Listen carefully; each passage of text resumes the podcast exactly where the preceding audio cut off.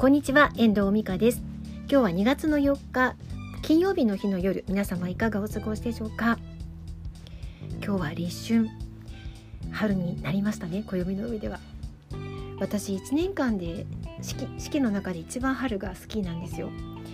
この雪が溶けて春になって北海道でいう春っていうのは5月以降になるんですけど東京で言えばもう3月ぐらいから陣長毛が咲き始めたりと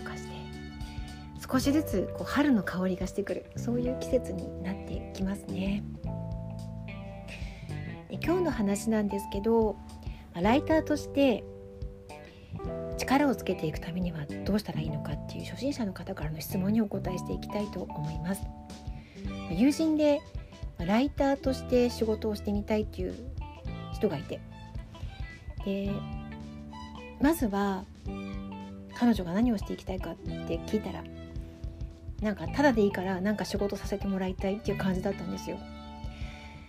でも私の経験から言うとお金をもらう仕事ほど緊張するしお金をもらう仕事ほどやっぱり責任感が出てきますよねだからモチベーションも違うし、まあ、そういう意味ではお金をもらって仕事をしながら実力をつけていくなんかそれが一番ライターの力をつけていく早道近道ではないかなって私は思うんですね私の経験からもそうです私がプロフィールライターって名乗ったり名乗った理由っていうのは今から7年前にライターとして出発をしようと思った時に自分のことをライターとしてしてもらうために何かコンテンツを作ろうと思ってビジネスプロフィールを書くそういうコンテンツを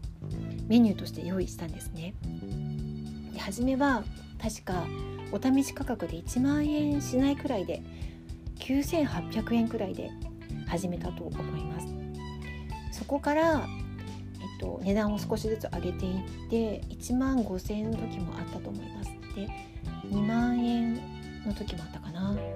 そして今3万円でプラス消費税いただいてる形なんですけれども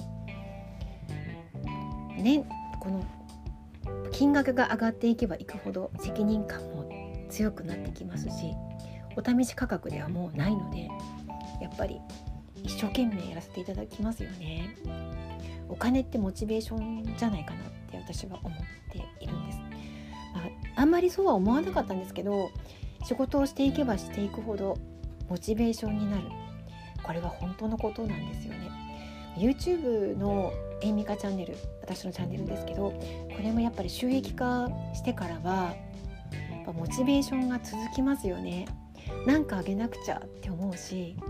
見てもらってる人たちに何かお手紙のように自分が元気なことを伝えたいなって思ったりもするしなんかうんなんかやっぱりやる気っていうのはモチベーションお金ってモチベーションになるかなって思うんですよね。実力をつけるためにただで案件をやっていく安い案件をやっていくっていうのも自分の実績を作るにはいいのかもしれませんが実力を上げていくにはやっぱりお金をもらって仕事をした方が私はいい。断然早いと思います。今日はライターとして実力をつけていくための一番の近道について。それは、えーと、お金をもらって仕事をする。できればある程度いい金額の